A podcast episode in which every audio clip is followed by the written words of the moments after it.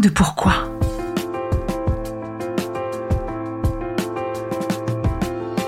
Écoutez bien. Ici, les spécialistes de la résilience, les survivants du cancer, vous raconter leur traversée, leurs chocs, leurs peurs, leurs espoirs et leurs choix face à cette maladie qui les transformera à tout jamais.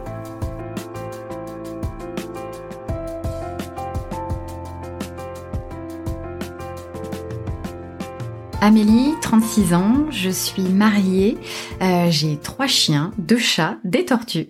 Euh, j'habite en région toulousaine, je suis infirmière de métier et j'ai été diagnostiquée d'un cancer du sein euh, bifocal infiltrant de grade 3 hormonodépendant en 2014. J'ai malheureusement récidivé en 2017 et je récidive actuellement depuis un mois et je commence un tout nouveau traitement.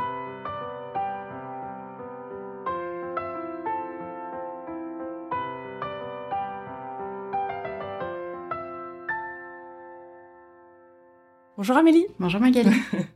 Merci d'avoir accepté euh, de venir chez moi pour enregistrer ton épisode. Merci de m'avoir invité. Je suis ravie d'être là. On te suit, on se suit sur les réseaux et euh, je suis honorée vraiment que tu aies accepté mon invitation parce que je pense que ton histoire donc touche tout le monde, en tout cas dans notre communauté à nous, des gens qui ont été atteints par le cancer. Je vais te demander déjà comment ça va aujourd'hui? Alors bah, c'est un petit peu spécial en ce moment parce que je viens d'apprendre euh, une récidive.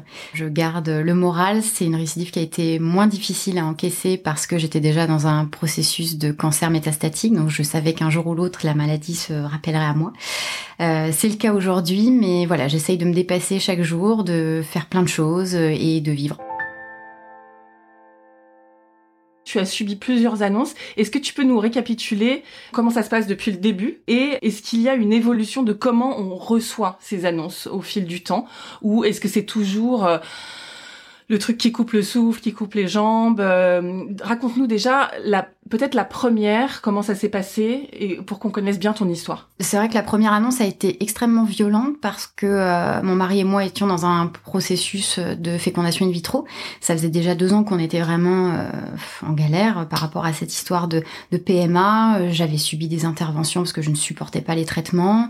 Euh, on est allé jusqu'au transfert d'embryons, donc c'est vrai qu'on avait l'espoir que ça fonctionne. Ça n'a pas fonctionné. On arrivait sur cette deuxième tentative, et c'est vrai qu'à la première tentative euh, j'ai commencé à avoir euh, mal dans la poitrine. Euh, étant infirmière en laboratoire justement de PMA, des femmes qui se plaignaient de douleurs de poitrine après les injections d'hormones, il y en avait tellement que ça m'a pas vraiment inquiété. et c'est vrai que ça m'a quand même poussé à consulter et c'est à ce moment-là qu'on m'a annoncé assez rapidement, juste après la mammographie, à l'échographie, le médecin m'a dit bon écoutez, je peux pas me permettre de vous dire tout de suite que c'est pas bon, mais j'en ai vu assez dans ma vie pour vous dire que ça, ça sent pas très bon quand même. Et j'étais dans le déni en fait à ce moment-là parce que bah nous c'était euh, la FIV, la FIV, la FIV. Elle me dit là il va falloir sûrement être opéré. Je lui dis mais une opération ok, mais en revanche euh, là moi je veux pas louper le créneau de la FIV et elle me dit euh, non là là clairement il y aura plus de FIV. c'est un petit peu la double peine parce que je comprends que quelque chose de vraiment grave est en train de se passer, qu'en plus bah, le projet bébé va vraiment être mis entre parenthèses ou carrément annulé. Donc euh, cette annonce-là a été très compliquée. Bon, j'ai eu euh, du temps pour me préparer parce que j'ai eu la biopsie. Euh, je me doutais que c'était vraiment pas bon. En tout cas, en tout cas, la FIF, tout était mis en stand-by. et en effet, au moment de l'annonce, on a vraiment l'impression, oui, que la terre s'ouvre sous nos pieds. Cette impression de, de, de, vide en fait, de vertige, parce qu'on s'attend pas à ça. J'avais 28 ans, on était dans des projets tellement positifs que là, tout s'effondrait, quoi. Donc c'était très compliqué. Quand il y a un projet de, de, de naissance et donc de vie qui s'entrechoque avec cette maladie qui rime avec la mort, c'est quand même je trouve pour le cerveau très compliqué à comprendre en fait. C'est tout à fait ça. C'était il y a combien de temps? Tu dis que tu avais 28 ans C'était en 2014. On me diagnostique un cancer du sein bifocal infiltrant de grade 3, euh, très hormonodépendant. Je crois qu'à l'époque c'était euh, réceptif 100% progestérone, 70% oestrogène voire un peu plus. Enfin, c'était très très hormonodépendant. Ce qui d'autant plus euh, calme le jeu de, de la FIV quoi. Ah bah complètement. C'était là impossible d'imaginer que je puisse reprendre suivre un protocole de FIV avec des injections d'hormones. Après, c'est vrai que je, je, me dis que finalement, heureusement que j'ai suivi ce protocole, parce que le cancer s'est nourri clairement des injections pour grossir et que je me rende compte en fait, parce que peut-être que finalement, il était déjà là, que il se serait installé, que je, je m'en sois rendu compte trop tard. Donc finalement, bah, c'était peut-être un mal pour un bien. Exactement, c'est l'histoire qu'on veut se raconter de toute façon. Quoi qu'il en soit, les hormones pour toi, c'était hyper nocif. Oui, oui, tout à fait. Qu'est-ce qui se passe à la suite de ça? Tout de suite, c'est la mastectomie. Dans un premier temps, avec ablation de la chaîne ganglionnaire qui était déjà euh, atteinte.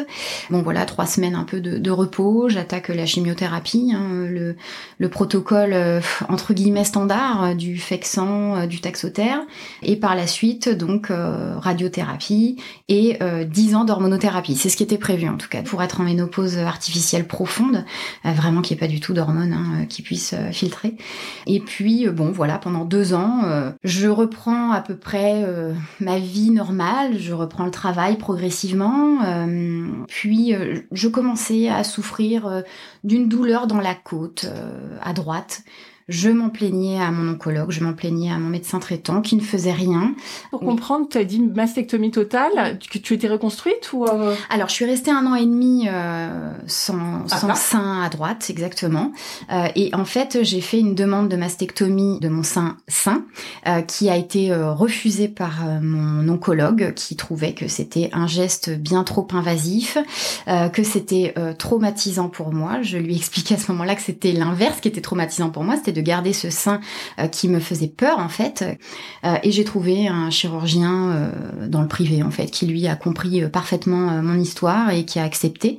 Et donc j'ai eu une reconstruction fin 2015. Et du coup, grâce à lui, j'ai quand même eu deux examens sur les deux ans, en tout cas avant la récidive, parce que lui, pour la reconstruction, avait besoin d'une IRM mammaire. Donc j'en ai eu une en 2015, une en 2016, et c'est tout. Aucun autre examen.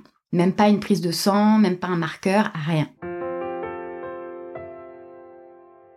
Je pense qu'on apprend à s'écouter, on apprend à se dire qu'il y a quelque chose qui va pas. Euh, je, je me sentais pas bien. Je suis montée sur Paris parce que du coup j'habite Toulouse pour euh, fêter le Nouvel An avec euh, avec nos amis parisiens et puis on rentre le 2 et le 2 au soir, je me dis, il y a un truc qui va pas. Je me mets sur Doctolib, je cherche le médecin qui sera dispo demain pour me recevoir. Je tombe sur une dame qui me dit, ok, je vous écoute, je balance mon histoire. Elle me regarde avec des yeux euh, ronds en me disant, mais attendez, euh, parce qu'il faut savoir, c'est que euh, je me plaignais du coup de cette, de cette douleur, mais on avait réussi avec mon mari à, entre guillemets, négocier une fenêtre thérapeutique, c'est-à-dire un arrêt de l'hormonothérapie pendant un temps pour retenter le projet bébé qui avait été validé par l'oncologue, qui avait été validé par mon gynécologue, sans pour autant faire d'examen euh, supplémentaire pour savoir si tout allait bien. Donc je rencontre ce médecin traitant, je lui explique mon histoire, je lui explique que j'ai arrêté l'hormonothérapie juste avant Noël. Pour nous, c'était un peu comme notre cadeau de Noël, quoi. On allait pouvoir retenter notre projet. Et que on va se lancer euh, à nouveau dans un projet euh, de, de PMA, mais sans avoir fait d'examen et moi je suis pas super en forme. Et elle me dit mais attendez, c'est une blague ou quoi? Ça se passe pas comme ça. Enfin, vous n'allez pas reprendre un projet de FIV dans votre situation avec vos antécédents euh, sans examen. Donc, euh, elle me prescrit euh, tout ce qu'elle peut, puisque le, le TEP scan ne peut pas être prescrit par un médecin traitant, en fait, c'est uniquement les oncologues. Radio pulmonaire, échographie abdominale.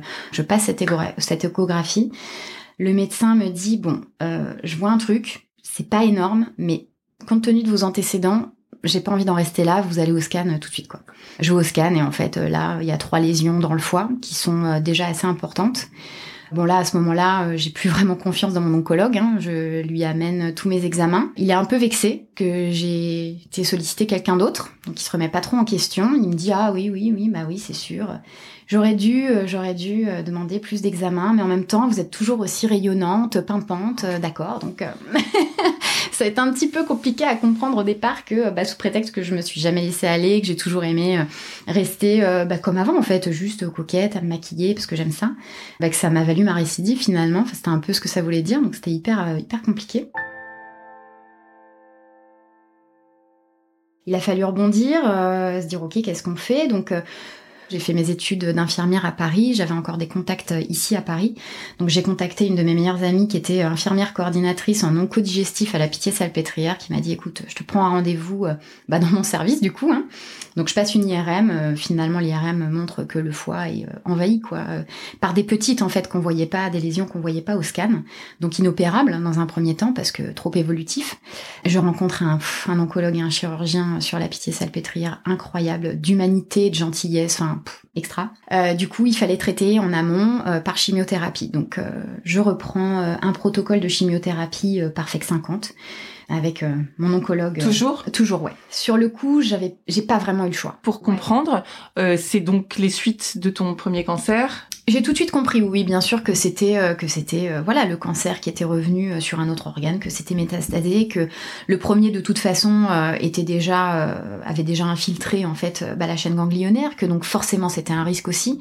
je le savais, mais je me projetais pas vraiment là-dedans. Ça a été assez violent. Enfin cette annonce-là, en tout cas, plus violente que la première parce que je me suis tout de suite projetée sur une fin proche, quoi. Je me suis dit là, on est mal barré, euh, ça va être compliqué. Je connaissais euh, le pourcentage de survie à 5 ans, j'étais pas super confiante. J'avais pas envie de repartir dans les traitements lourds euh, de cette chimiothérapie qui te fait perdre les cheveux, qui t'invalide autant. Enfin, vraiment sur le coup, je crois que ma première réaction, ça a été je repartirai pas dans les traitements lourds, la chimiothérapie, j'en veux pas. Et puis bah bien évidemment, t'es en mode survie quoi. Mm. C'est plus fort que tout finalement quoi. finalement. Ah bah c'est c'est évident. Enfin vraiment, c'est ton cerveau, ton corps se met en mode survie. Je compare souvent ça aussi aux cellules justement euh, cancéreuses ou métastatiques ça reste des cellules vivantes, mhm. vivantes en fait. Et quelle que soit la cellule vivante, elle a envie de survivre. Mhm. Donc euh, si elle doit euh, bah, grignoter son hôte, elle le fera en fait. Mais elle, son but, c'est ça. Et nous, notre but, bah, c'est ça, c'est de survivre en fait à ce cancer. Donc bien évidemment que les traitements qu'on te propose, tu les prends en fait. Et euh, donc bah ça a été à nouveau compliqué parce que ça a été à nouveau la chimiothérapie la plus difficile hein, que j'avais assez mal supportée, le FEC. On fait les trois premières chimios elle ne, elle ne fonctionne pas. On fait un examen qui prouve qu'elle ne fonctionne pas. Sur le foie, ouais. Sur le foie. Et mon formidable oncologue a voulu poursuivre. Il avait prévu six séances. On a fait les six séances qui n'ont eu aucun impact sur, euh, sur euh, les métastases. Qu'est-ce qu'on fait? On a rendez-vous avec mon mari pour le voir et il nous annonce qu'il n'a plus de solution à me proposer. Que euh, il va me remettre sous hormonothérapie pour gagner du temps, mais que c'est fini. Moi, je comprends pas. Je lui dis, c'est-à-dire c'est fini. Enfin, je lui dis mais le projet bébé. Euh... Il me fait mais le projet bébé en fait, euh, vous en êtes encore là? Dit là, vous voulez faire un orphelin? Je comprends pas. Oh je m'effondre, je me dis ok. Donc euh, ben ce qui me faisait peur est en train de se produire. En fait, je vais vraiment. J'ai 30 ans. On vient de se marier. Euh, on avait l'impression de sortir enfin la tête de l'eau. Et non, en fait, on replonge et en plus on m'appuie la tête vraiment dans l'eau quoi. On sort de là. Mon mari qui est formidable, qui a toujours été voilà mon pilier euh, dans la maladie, euh, on sort, il me dit écoute euh, non, on va pas se laisser faire comme ça, on va se battre, on va, tu vas changer de médecin. Et puis bah, j'ai eu la chance encore une fois de connaître euh, la bonne personne euh, qui a réussi à me trouver un autre oncologue qui m'a prise en charge tout, tout, de suite en fait. Je, n'ai jamais revu euh, mon premier oncologue. Je suis restée dans le même centre de soins. Ah. J'ai eu un appel en fait du secrétariat du nouvel oncologue qui m'a dit vous ne repasserez pas en fait par votre ancienne oncologue. la nouvelle prend en charge votre dossier maintenant. Elle s'est mise en relation avec les médecins que j'avais vus sur Paris. Ils ont discuté de mon cas, ils m'ont proposé une chimiothérapie orale une chimiothérapie injectable et de l'hormonothérapie. L'hormonothérapie, on a tout de suite dit toutes les deux, euh, on n'en veut pas, ça sert à... Enfin, elle n'a pas fonctionné la première fois, donc euh, on s'est gardé sous le coup de la chimiothérapie injectable au cas où la chimiothérapie orale ne fonctionnait pas. Et en fait, ça a été euh, miraculeux. C'est-à-dire que les trois premiers mois de prise du traitement, l'IRM montrait déjà une régression hyper nette.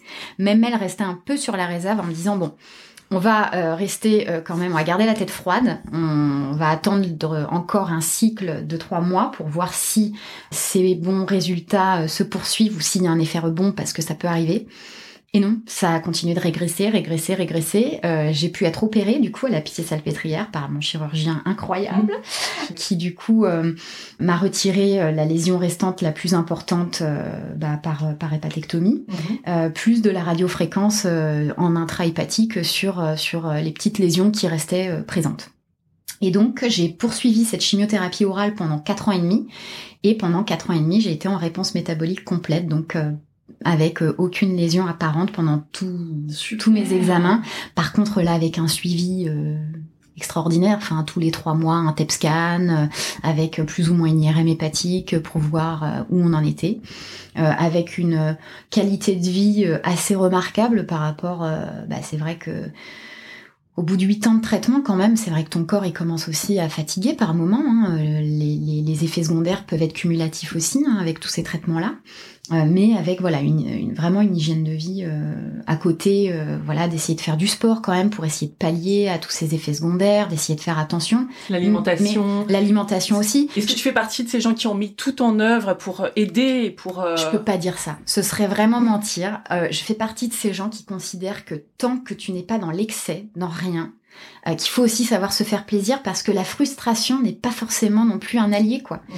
Donc je pars du principe que en effet j'essaye de faire attention pour le reste aussi de ma santé hein, bien mhm. sûr. J'étais fumeuse, j'ai arrêté de fumer évidemment, mhm. euh, mais sur la nourriture c'est vrai que je me faisais un peu plus plaisir donc ça j'ai essayé de limiter, euh, de me faire plaisir quand j'en avais envie. Par contre le sport j'étais pas du tout sportive donc ça je m'y suis mise et ça fait un bien fou clairement. Hein, ça Même au moral. C'est Michel Simès qui dit souvent que c'est le premier antidépresseur c'est le sport et, et il a tout à fait raison. Enfin c'est vrai que ça fait énormément de bien. Et puis on prend confiance en soi aussi parce qu'on se dit, euh, malgré tout ce qui m'arrive, euh, c'est vrai que j'ai été diminuée par les traitements, par les chirurgies, mais je suis capable encore de faire, alors que c'est des choses que je ne faisais pas avant. Donc euh, bah, c'est vrai qu'il y a une sorte de fierté aussi qui s'installe et plus t'en fais, plus t'as envie d'en faire. Donc c'est un cercle vertueux, clairement. Donc s'ensuit des années, quatre ans hein, comme ça, où tu es très suivi, où tu habites donc maintenant à Toulouse, où tu as, des super conditions de vie et, euh, et une bonne santé. Les examens euh, euh, bah, se suivent hein, tous les trois mois, avec un rendez-vous à chaque fois. mon oncologue qui me dit, bon, les résultats sont, sont OK, tout va bien, très bien.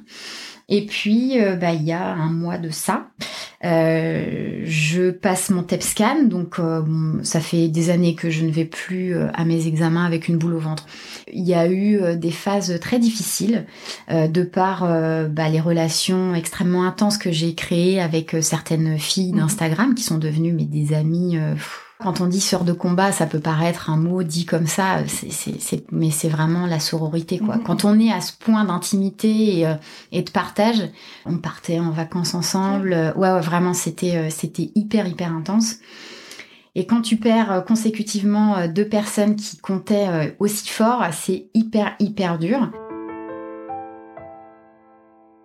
Ce sentiment de la culpabilité du, survivant, c'est pas une légende quoi.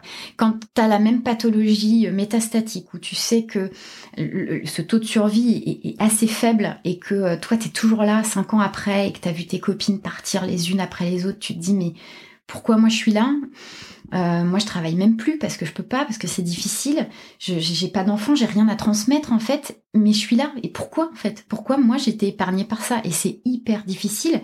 Et puis au-delà de penser à ta petite personne, pourquoi t'es là? Tu pleures les gens qui sont partis, quoi. Parce que ça, c'est dur aussi. Enfin, vraiment, c'est de des gens avec qui tu t'avais euh, tous les jours des échanges ça laisse un sacré vide quand même. Hein. C'est compliqué hein, de pallier à ça. Donc euh, voilà, il y a eu vraiment deux années euh, de, de, de, dépression, clairement. Enfin, j'ai jamais voulu euh, m'apitoyer euh, au point de me laisser aller, si tu veux, de plus avoir envie de rien faire. C'était de la, de, la, dépression, mais que je vivais euh, toute seule dans mon coin, quoi. Mon mari aussi a quand même pris cher, le pauvre, parce que ben le conjoint, c'est celui qui est là, quoi. Hein. Il est présent tout le temps, il en prend plein le nez parce que bah, c'est celui qui est là et c'est plus facile en fait à atteindre. Et il est auprès de moi. Ah oui, mais vraiment, enfin, c'est euh, c'est quand même assez fou. Alors on s'engueule, hein. Des fois sur Instagram, on pourrait croire que tout est euh, merveilleux. Tu sais qu'on est un C'est preuve de bonne santé. Exactement, exactement. Puis bon, voilà, c'est pour mieux se réconcilier après. Mais euh, il a été incroyable. Et souvent, je lui dis, en fait, il aime pas quand je dis ça, mais je, je, trouve que son rôle est plus difficile que le mien, en fait, parce que moi, je suis dedans. Je dis à mon mari aussi. C'est Et, et, il aime pas parce qu'il me dit, mais mais moi, je suis pas malade. Je lui dis, mais attends, attends.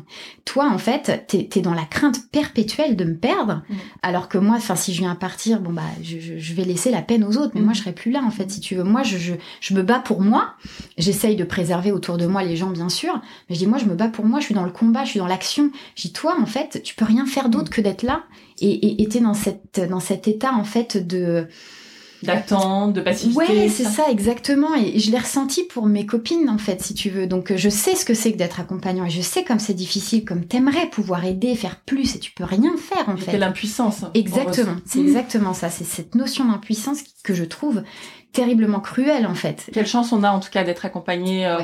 Et ce que je comprends pas, c'est que tu dis, tu, tu vas euh, à tes examens sans avoir peur, mais à la fois tu vois tes amis disparaître dans le même cas. Tu n'as pas peur toi Non, non, non. J'ai plus peur en fait.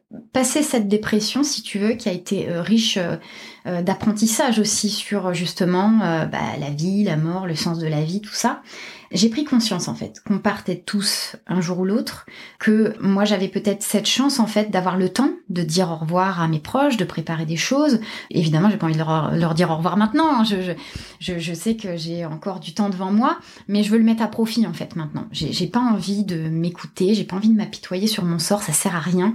Il y a des gens qui vivent des choses bien plus dures, il y a des gens qui sont arrachés à leur famille par un accident, quelque chose qui, qui est tellement euh, inopiné, soudain, que, que mais enfin ça laisse des familles dans, dans, dans, un questionnement euh, perpétuel de dire mais, mais comment ça a pu arriver? Qu'est-ce qui s'est passé? Nous on a le temps de s'y préparer en fait. Donc je, je peux pas dire que ce soit une chance parce que ça serait vraiment pas un mot approprié clairement pas. Mais en tout cas j'ai envie de mettre ce temps à profit pour euh, vivre pleinement pour profiter de mes proches pour euh, leur dire que je les aime. On, on, le fait pas assez en fait. Et, et c'est vrai que souvent tu te dis merde j'ai pas pris le temps de faire ça. Et finalement ce temps de dépression, il a été long, il a été trop long, mais il était peut-être nécessaire. Et, euh, et c'est vrai que cette récidive, je la, je la prends euh, comme une énième chance finalement que j'ai peut-être pas saisie au moment de, de la première récidive où j'étais plus dans, dans, dans, ce moment de de réflexion sur euh, qu'est-ce qui allait m'arriver, etc. Et, et, c'est vrai que ouais, la perte de mes copines, c'est peut-être un peu décousu hein, tout ce que je raconte, mais tout se mélange des fois un peu aussi. Mais mais finalement, voilà, d'avoir perdu mes amis, d'avoir eu cette phase de réflexion, de dépression. J'ai plus peur quand je vais aux examens. J'ai je, pris conscience en fait qu'il fallait juste être patient. Des fois, c'est vrai que tu passes des examens, tu sais que tu as une semaine d'attente. Avant, je ne supportais pas cette semaine d'attente en fait. Elle, est très très longue. Euh, insupportable de me dire quelqu'un sait. Mmh. Ça ne le concerne pas, ça me concerne et moi je ne sais pas et on me dit pas. Mais je me dis ça ne changera rien. Donc euh, j'y vais sereine et je vivais beaucoup mieux les choses. Et finalement, tu vois, ce, ce, ce TEPSCAN qui a, qui a révélé cette récidive il y a un mois maintenant, j'y suis allée euh, vraiment sereine. Je me suis endormie dans l'appareil. Carrément. Oh oui, souvent je m'endors maintenant. Euh, même dans l'IRM, pourtant ça fait un bruit pas possible.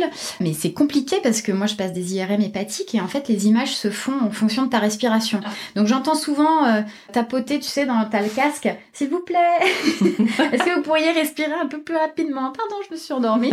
j'ai eu mon rendez-vous euh, avec l'oncologue sept jours plus tard et en revanche j'ai compris tout de suite quoi. Parce que, je la connais depuis longtemps. Mm parce que tous les trois mois, euh, c'est assez rapidement, euh, tout va bien, les examens sont ok, tout ça. Là, je sais pas, je, je sais pas, je l'ai senti pas comme d'habitude. Elle m'a demandé où on en était dans nos projets de maison, etc. Machin, parce qu'elle retient tout en plus, donc c'est vrai que c'est super parce que t'as pas l'impression d'être un numéro. Et euh, donc elle me dit bon, on va parler des examens. Donc je lui dis bon, c'est revenu. Elle me dit vous le saviez? Je dis je sais pas, je, je peux pas dire que je le sentais ou pas, mais je suis pas super étonnée. Je tombe pas des nues, je suis pas effondrée non plus. C'était très compliqué en revanche parce que mes parents arrivaient euh, le soir même pour 15 jours de vacances. Et qu'en fait j'ai tout de suite euh, pensé à eux et je lui ai dit mais comment je leur annonce ça encore une fois? Mon papa, il est euh, ultra sensible depuis que je suis malade, alors que c'était quelqu'un de très fermé au niveau euh, des émotions, des sentiments. On montrait pas, euh, on se dit pas qu'on s'aime, etc. Enfin, ça a été un papa formidable. Hein, mm. euh, mais en revanche, voilà, il ne nous a jamais dit à ma sœur et moi qui nous aimait. je pense que la prise de conscience de se dire je peux perdre mes enfants, ça a été un électrochoc pour lui. Je les ai toujours mis en garde sur la possibilité de la récidive métastatique parce que bon, les premières annonces ça a été très difficile de leur dire. Mais sur ces quatre ans et demi de, de réponse métabolique, tous les trois mois, euh, je leur disais, je vais passer mon examen telle date. Et mon papa, ça a toujours été, évidemment que les résultats seront bons. Il peut pas en être autrement. Papa, je, je comprends pourquoi tu dis ça, mais tu sais que ça peut revenir. Non, non, non, ça reviendra pas. Euh, là, je suis avec mon oncologue. Ils arrivent à la maison dans une heure. Ils vont arriver avant moi. Je ne peux pas leur dire ça au téléphone mm. parce qu'ils sont en train de conduire, donc c'est pas envisageable. Je veux le dire à mon mari avant de le dire à mes parents aussi. Et c'est fou parce que ouais, dans ce que tu énonces, c'est vraiment pas toi la première. Hein. Ah non, non, là c'était vraiment, de les préserver, au maximum de cette nouvelle annonce euh, qui allait euh, clairement être à nouveau un tsunami. Quoi. On voit qu'il n'y a rien ailleurs. Il y a deux lésions qui flashent au TEP scan. Et quand elle m'a dit, faut qu'on parle des résultats, j'ai dit, c'est revenu à l'ovaire. Elle m'a dit, non. J'ai dit, bon, c'est le foie. Elle m'a dit, oui, c'est revenu au foie. T'as l'impression quand même ton cerveau, il a analysé qu'il y avait un truc qui était quand même pas comme d'habitude. Inconsciemment, tu ouais, veux dire que ton corps le savait pratiquement. Ouais, comme, comme à la première récidive, tu vois, où je, je me suis plaint à plusieurs reprises cette douleur aux côtes et personne m'écoutait, tu vois. Et quand même, j'ai insisté, quoi. J'ai dit, non, il y a, y a, forcément quelque chose qui coince, quoi. Mhm. Et évidemment que t'as toujours envie de te dire que non, que c'est pas ça, qu'il y a rien, quoi.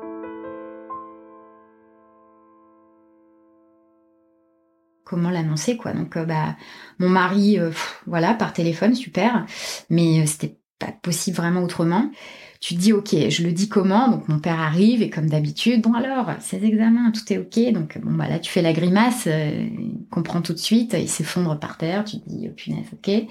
Et t'as l'impression, en fait je me suis tellement excusée, j'aurais dit je suis désolée de vous imposer ça encore quoi. Il te dit mais désolée de quoi? Mais en fait il y a rien d'autre à dire quoi. J'ai tellement pas envie de leur faire subir ça, de savoir qu'ils vont être inquiets, qu'ils vont être qu'ils vont être mal. Et puis finalement en fait, bon, ils ont été là 15 jours à la maison et euh, ils ont été là pour le début du nouveau traitement aussi. Et euh, de voir que bon, j'avais la patate, que bah, j'étais prête à repartir euh, au combat, quoi. Alors je sais qu'il y a des gens qui aiment pas euh, cette, cette analogie de dire ouais c'est un combat, c'est.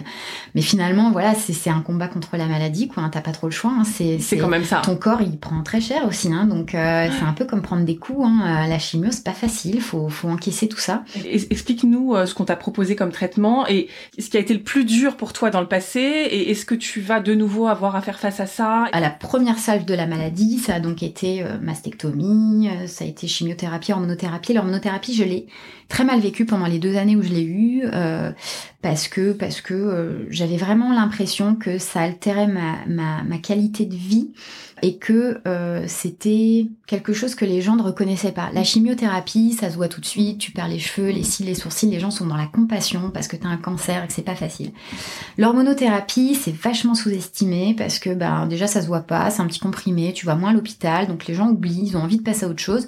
Et toi aussi sûrement. Ouais, oui, oui. Aussi. Toi aussi, mais bon, ça te rappelle quand même tous les matins que t'es malade ou que t'as été malade parce que tu prends ce médicament euh, ou cette injection ou enfin voilà, c'est quand même des traitements qui te rappellent tout le temps que tu es malade.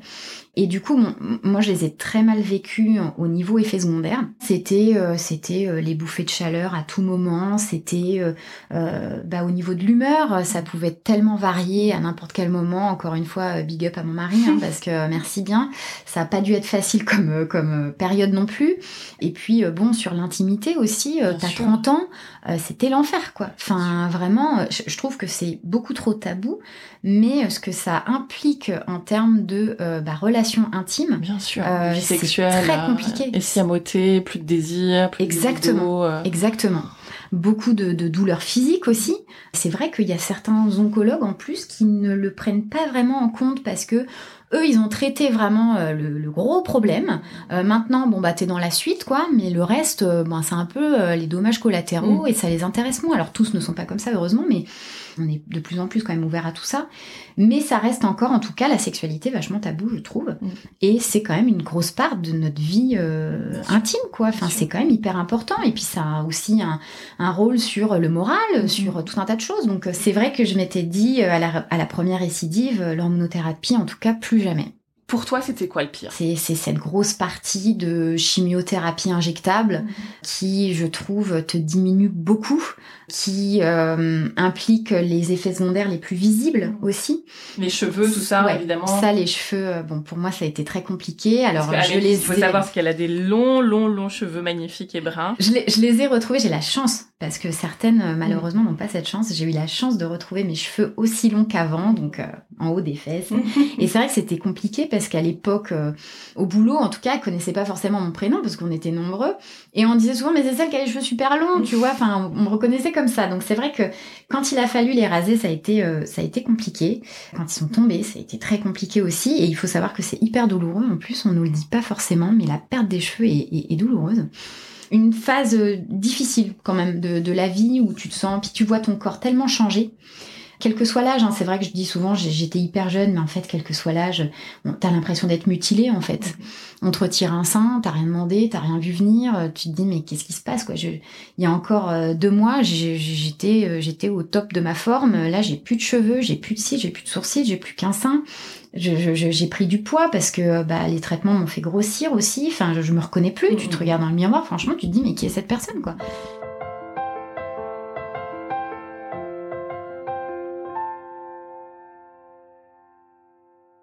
J'ai dit non, là, je je pourrais pas revivre ça, c'est pas possible. Et la tonte, la deuxième tonte des cheveux, mais j'écoute, j'ai fait un un blackout, je crois. Mmh.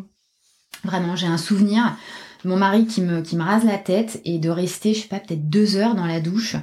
Euh, sous l'eau chaude. Alors euh, c'est vraiment pas bien au niveau écologie, hein, mais j'étais tellement dans un mood, euh, j'étais plus là quoi. Mm.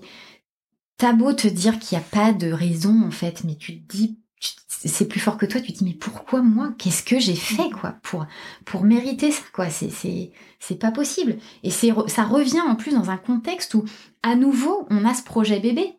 Le premier a déjà été arrêté à cause de la maladie. Là, on nous dit, OK, euh, on, fait une fenêtre thérapeutique, vous arrêtez l'hormonothérapie pour reprendre le projet, tu retombes malade. Et là, là, cette fois-là, euh, le deuil de la parentalité, il est fait. Hein, ça a été hyper difficile.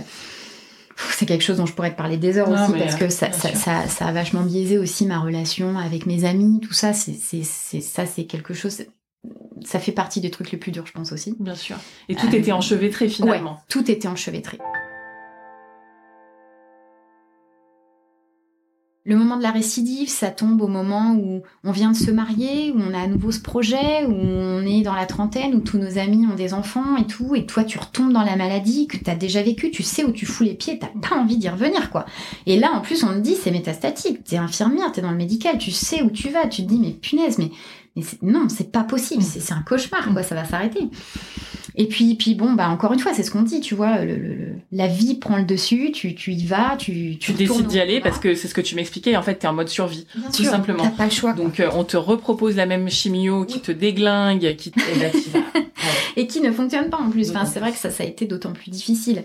Mais par la suite, j'ai vraiment eu l'impression qu'il y a eu un avant-après changement d'oncologue aussi. Hein. Tu tombes sur une nouvelle oncologue qui te propose un traitement qui fonctionne, qui est super efficace pendant 5 ans avec une qualité de vie qui est quand même euh, vachement plus supportable. Là, c'est une récidive, mais euh, tout de suite, en fait, elle contre-attaque, elle, tout de suite. Euh, il n'y a pas eu un moment où, en fait, elle s'est dit, euh, elle m'a regardé, où elle m'a dit, bon, là, ça va être compliqué. Elle, elle est dans le combat avec moi, en fait. C'est mon entraîneur, elle, tu vois. C'est vraiment, si on compare ça à un boxeur, c'est mon entraîneur. Elle, elle est là, mais tu vas le gagner, en fait, le combat. C'est pas possible autrement. Elle me dit tout de suite, moi j'ai euh, clairement dans la tête euh, un traitement qui me vient tout de suite, qui n'existait pas il y a cinq ans quand tu as récidivé, qui existe maintenant. Je vois des dons, de la recherche. Exactement. Tellement important. Exactement, c'est ça, c'est que moi ça fait quelques années maintenant que je suis euh, hyper engagée auprès de la fondation ARC, un challenge qui s'est lancé sur Instagram, qui a pris des proportions pas possibles, on a été relayé partout dans les médias, etc. Et on voulait impérativement en tout cas donner les dons qu'on allait recevoir à la recherche. On venait de perdre une de nos copines de la communauté. Et pour nous, c'était la recherche avant tout. On voulait la recherche pour que ça arrive plus, en fait, pour que vraiment les patients puissent en sortir. Euh, il y a une récidive, hop, il y a une solution, en fait. Il y a un nouveau traitement qui n'existait pas, qui est là et qui te donne la perspective d'avoir encore de belles années devant toi et peut-être même une réponse métabolique à nouveau qui se met en place. Ou une rémission pour pour les plus chanceux. Enfin, tu vois, euh, c'est assez fou de se dire qu'en effet la recherche avance et elle avance. Il y, y a des gens qui sont hyper sceptiques en se disant que on sait pas où vont les dons, que ça avance pas assez vite. Alors oui, c'est long, c'est sûr, c'est long. Et puis bah la maladie, elle est comme nous, elle a envie de se battre. Donc, euh, bah, si elle peut contrer euh, un médicament au bout d'un moment et qu'elle arrive à le faire, elle va le faire. Et elle va se multiplier parce qu'elle veut survivre elle aussi. Et donc, bah, du coup, il faut des nouveaux traitements pour tout ça. Donc, c'est long, ça demande du temps, ça demande de l'argent. C'est pour ça, pardon, que c'est important de, de, de faire des dons, je reste engagée. Et clairement, cette année, ça a encore plus de sens pour moi, quoi. Ce traitement, il n'existait pas il y a cinq ans et il va peut-être me permettre de m'en sortir. Mais c'est exactement ce qu'on te souhaite, bien sûr. Bah, et on n'en doute pas une seconde à te voir comme ça. Raconte-nous ce que c'est ce traitement que tu viens de commencer, c'est ça? Oui, je viens de commencer ce traitement qui est une thérapie ciblée qui doit être couplée à de l'hormonothérapie. Donc bon, ça vraiment, j'en voulais plus. Mais euh, il y a un moment donné, euh, il faut savoir ce qu'on veut. Donc évidemment que je me suis pas posé la question à 50 ans. Ça a été, euh, bien sûr, je vais prendre ce traitement-là. Donc c'est une thérapie ciblée qui existe depuis 4 ans, je crois. Enfin, ce traitement, en tout cas, fonctionne sur des traitements sur des cancers hormonodépendants. Et donc cette thérapie ciblée, elle va venir justement neutraliser une des protéines qui est euh, la plus active en fait et qui va permettre cette prolifération euh, tumorale. L'association de ces deux euh, traitements-là, en tout cas, aujourd'hui, a vraiment de super résultats quoi. C'est très très encourageant.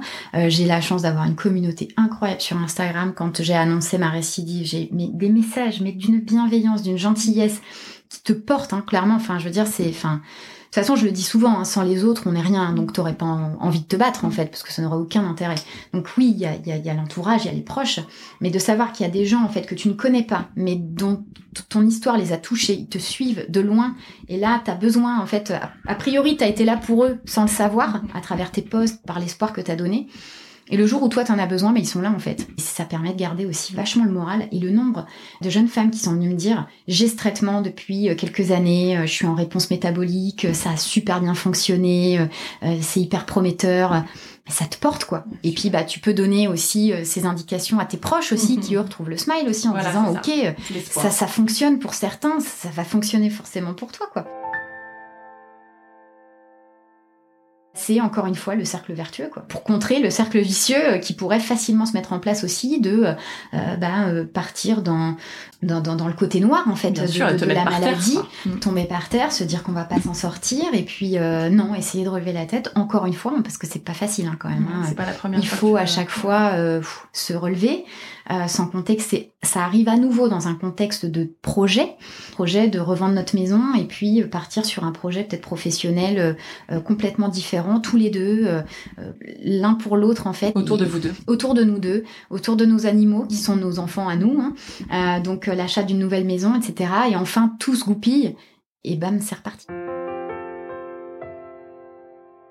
On sait, tout le monde sait que tu as d'autres, un autre entourage encore plus proche et plus intime de toi qui t'apporte énormément, plus poilu, qui t'apporte du soutien.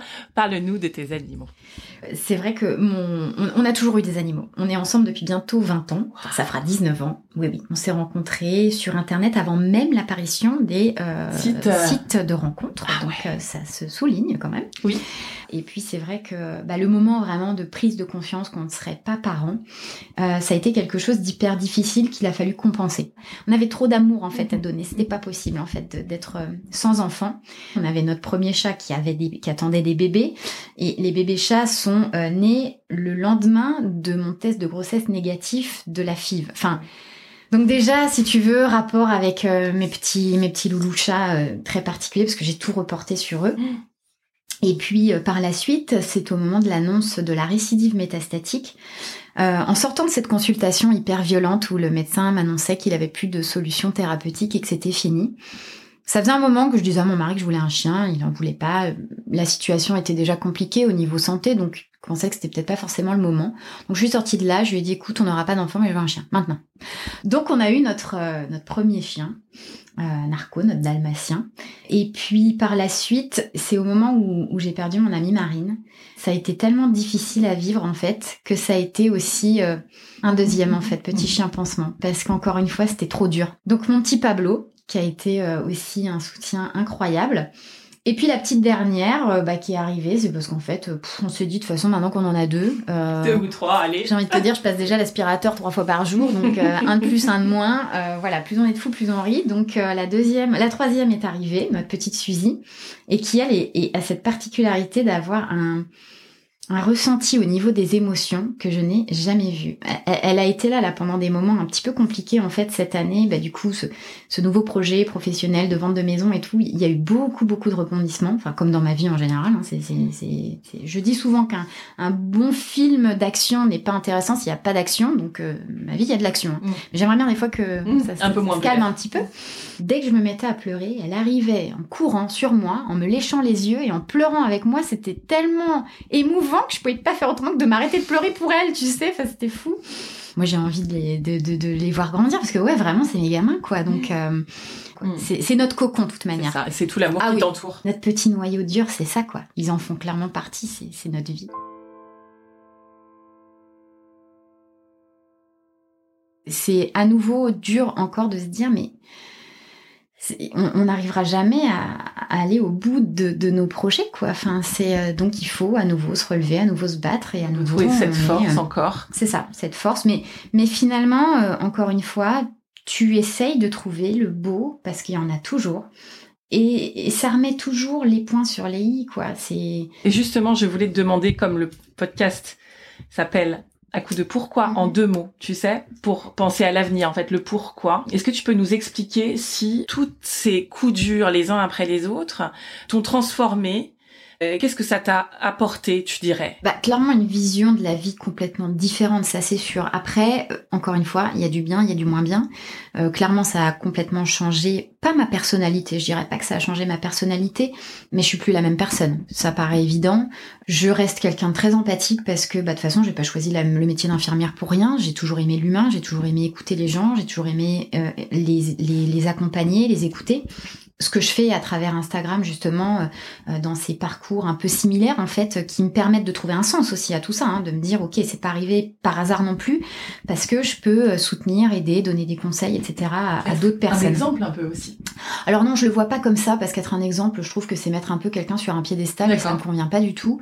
Mais tu sais que ça peut quand même être ça pour les autres hein, parce que voilà c'est ta vie, c'est ce que tu supportes, ce que tu subis tu donnes quand même euh, une, euh, une sorte d'exemple, même si tu le veux pas. Tu vois mm. ce que je veux dire, voilà apporter un conseil, apporter quelque chose que moi j'ai peut-être mal vécu, que je vais pouvoir permettre d'anticiper à l'autre qui le vivra mieux.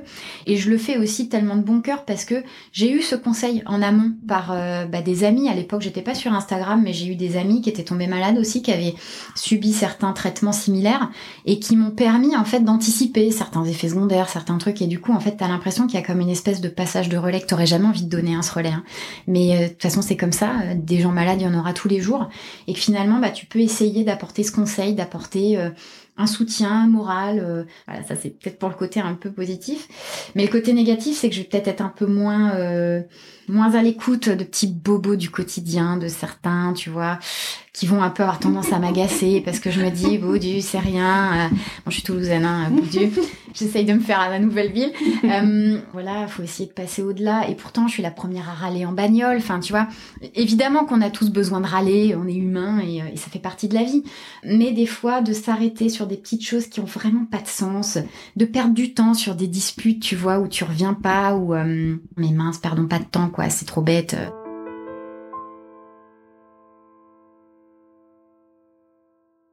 On perd des gens aussi sur le passage. C'est vrai que c'est quelque chose qui revient souvent, euh, en tout cas dans mes posts Instagram, c'est la déception en fait de certaines personnes que tu pensais hyper euh, ancrées dans ta vie et qui te lâchent en cours de route. Ça, euh, j'ai plus de rancœur en fait. Je me dis c'est la vie.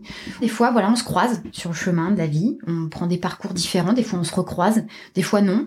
Mais en fait, maintenant, j'essaye de garder les bons moments que j'ai vécu avec euh, avec les personnes, j'essaye de plus avoir de rancœur sur des gens qui m'ont vraiment fait de la peine, qui m'ont fait du mal à un moment où j'avais besoin d'eux, où ça a été hyper dur, où tu te dis je suis déjà dans la galère, dans la maladie, et en plus, enfin clairement c'est quoi? C'est qu'ils ont peur, c'est que ils ont pas envie d'être là, c'est trop pénible, c'est hyper compliqué à vivre et en fait euh, ben, c'est comme pour l'acceptation de, de, la fin, tu vois. Ben voilà, je, j'essaye d'être dans une philosophie plutôt positive, même si je suis plutôt une râleuse de, de base quand même. J'essaye d'avoir cette philosophie euh, un peu à la dormeçon, quoi, de dire merci pour les roses, merci pour les épines. Je pense que j'ai pas accompagné certaines amies comme elles auraient aimé euh, sur euh, bah, leur parcours de grossesse, euh, sur l'évolution de leurs enfants. La phase grossesse, pour moi, c'était trop dur. J'arrivais pas en fait. C'est super de connaître ses limites aussi, tu vois. Tu dois déjà être là pour toi et, et, et se, te connaître assez bien pour dire que ça, tu peux pas, tout simplement. Ouais, mais ça peut, faire. ça peut passer aussi pour de l'égoïsme parce que bah, quand t'as des gens qui ont été là pour toi quand t'étais mm. dans le mal, euh, bah eux, ils ont besoin que tu sois là quand ils sont dans, dans cette phase super épanouie de leur vie en fait.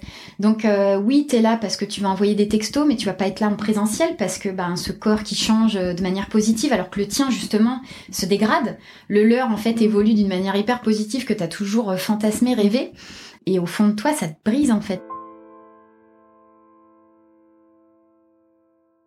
Et en même temps, t'es super heureux pour eux. Exactement. Parce qu'évidemment que tu gardes euh, bah, la bienveillance pour tes amis en fait et que tu leur souhaites que du bonheur et que t'es hyper content pour eux, mais tu sais qu'au fond de toi ça te fait tellement de mal que tu peux pas en fait être présent.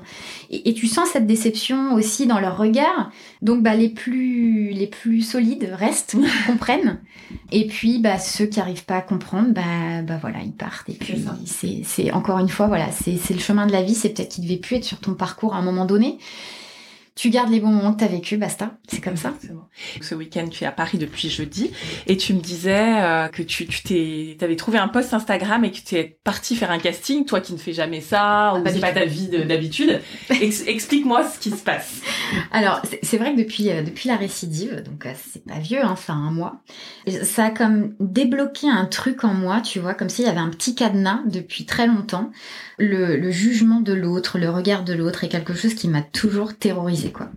J'essaye d'être euh, d'être bienveillante avec tout le monde. Alors par contre, je suis très tranchée en revanche. Hein. S'il y a des gens qui qui, qui n'ont pas mes valeurs, je, enfin, ça ne m'intéresse pas, quoi. Et, et c'est vrai que le jugement de l'autre me fait toujours peur. J'ai toujours l'impression de pas être forcément à ma place. Euh. Et je me suis interdit, je pense, pas mal de trucs, peut-être bêtement, hein, mais c'était comme ça. Et là, je trouve que la récidive, voilà, je me suis dit, il faut arrêter de se mettre des barrières. Il faut faire ce qui te fait envie, ce qui te fait rêver. Donc, euh, je me fais une liste qui grandit. Hein, euh, donc, des, des, petits trucs débiles. Par exemple, ben, Cet été, tu vois, c'est vraiment un truc tout bête. Ma nièce me dit, euh, tiens, j'ai vu dans une pizzeria une affiche, il y a un film cinéma en plein air dans leur petit village. Et je dis, mais j'ai toujours rêvé d'aller voir un film en plein air. Bon. Puis mes parents étaient là, ma sœur, son mari, les enfants, mon mari. Euh, ils étaient pas forcément chauds avec ma nièce. On s'est dit, allez, on essaye d'ambiancer un peu tout le monde. On a été faire ça, on a pique-niqué, c'était super. C'était un moment tout simple, mais en famille, avec un film que j'adore en plus, euh, Coco de Disney, que je trouve merveilleux ce film. En plus, justement, il y a quand même ce rapport aussi à, à la mort, à l'après, en fait, le, le, respect de ceux qui sont partis, etc. Et ce film me touche énormément pour euh, tout un tas de raisons.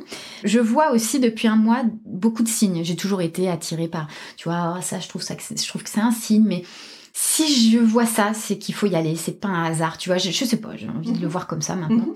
Donc, euh, bah voilà, ça typiquement, Coco, bah, j'avais envie de faire ça. C'était un signe. Hop, on est allé. On a passé une super soirée. Et puis, je rêve depuis toujours d'aller voir des aurores boréales. Ça, c'est mon rêve absolu. Donc, euh, du coup, avec mon mari, on s'est dit, euh, banco, on ira voir des aurores boréales. On n'a pas pu euh, faire notre voyage de noces après, après notre mariage parce que j'ai récidivé à ce moment-là. Et puis, j'ai dû arrêter de travailler. Financièrement, c'est devenu plus compliqué. Donc, on n'a pas pu voyager. On n'a toujours pas fait notre voyage et je récidive à nouveau. Et cette fois, je dis, non, cette fois, on va le faire, quoi. Donc, on est en train d'organiser ça. Et puis, donc, j'arrive sur Paris un jour plus tôt, c'était pas du tout prévu. Il y a eu la grève des, euh, des contrôleurs aériens. Je devais arriver vendredi soir. J'arrive finalement jeudi soir. Et en me couchant, je scroll, je scroll sur Instagram. Je suis Jean-Paul Gaultier. Je tombe sur euh, un post qui dit que euh, un casting est ouvert samedi entre 14h et 18h pour tout le monde pourquoi j'irais pas En même temps, pourquoi j'irais Tu vois, je, je, je, sais pas. Je veux dire, je suis pas du tout dans ce monde-là. J'ai jamais fait ni casting ni rien. Ça m'a jamais forcément intéressé non plus. Mais je sais pas. Je vois ce truc, je me dis, mais sors de ta zone de confort, quoi. Fais un truc un peu fou. Tu vois ce poste, ça te fait envie. Vas-y, quoi. J'ai fait euh, la queue pendant 5 heures. Dans le froid, j'avais le dos en compote, mais vraiment. Et c'était pas grave, j'ai voulu aller au bout de l'expérience. On a pu rentrer euh, un peu in extremis en plus parce que vraiment les portes allaient fermer. J'ai fait la connaissance de filles super sympas. Euh, écoute, on a rigolé. Enfin, c'était génial.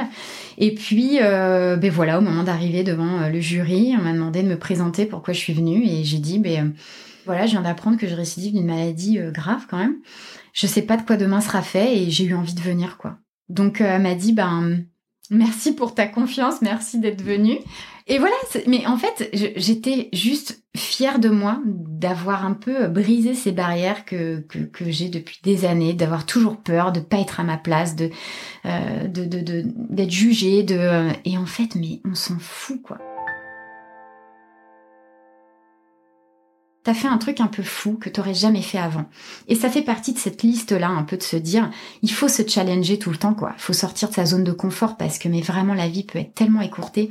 Et tu peux pas savoir à quel point j'ai pensé, et encore une fois, en parlant de signes, j'arrivais, en fait, à la station de métro. Je prends mon téléphone, j'ouvre Facebook et je tombe sur la photo de mon amie qui est partie. Et en fait, elle était avec moi, quoi. J'ai toujours besoin de savoir qu'elle est, qu'elle est quelque part, quoi. Et je suis trop contente de l'avoir fait. Amélie, bravo pour tout, tout, tout. Merci encore une fois d'être venue et euh, vraiment euh, que la route soit belle, que le chemin soit aussi beau, toujours et, encore. Bah, c'est très gentil, je te remercie. Il le sera, quoi qu'il arrive, il le sera, c'est sûr. Si cet épisode vous a plu, vous pouvez vraiment nous aider à le rendre plus visible en lui donnant 5 étoiles sur Apple Podcast et en rédigeant votre commentaire. Merci.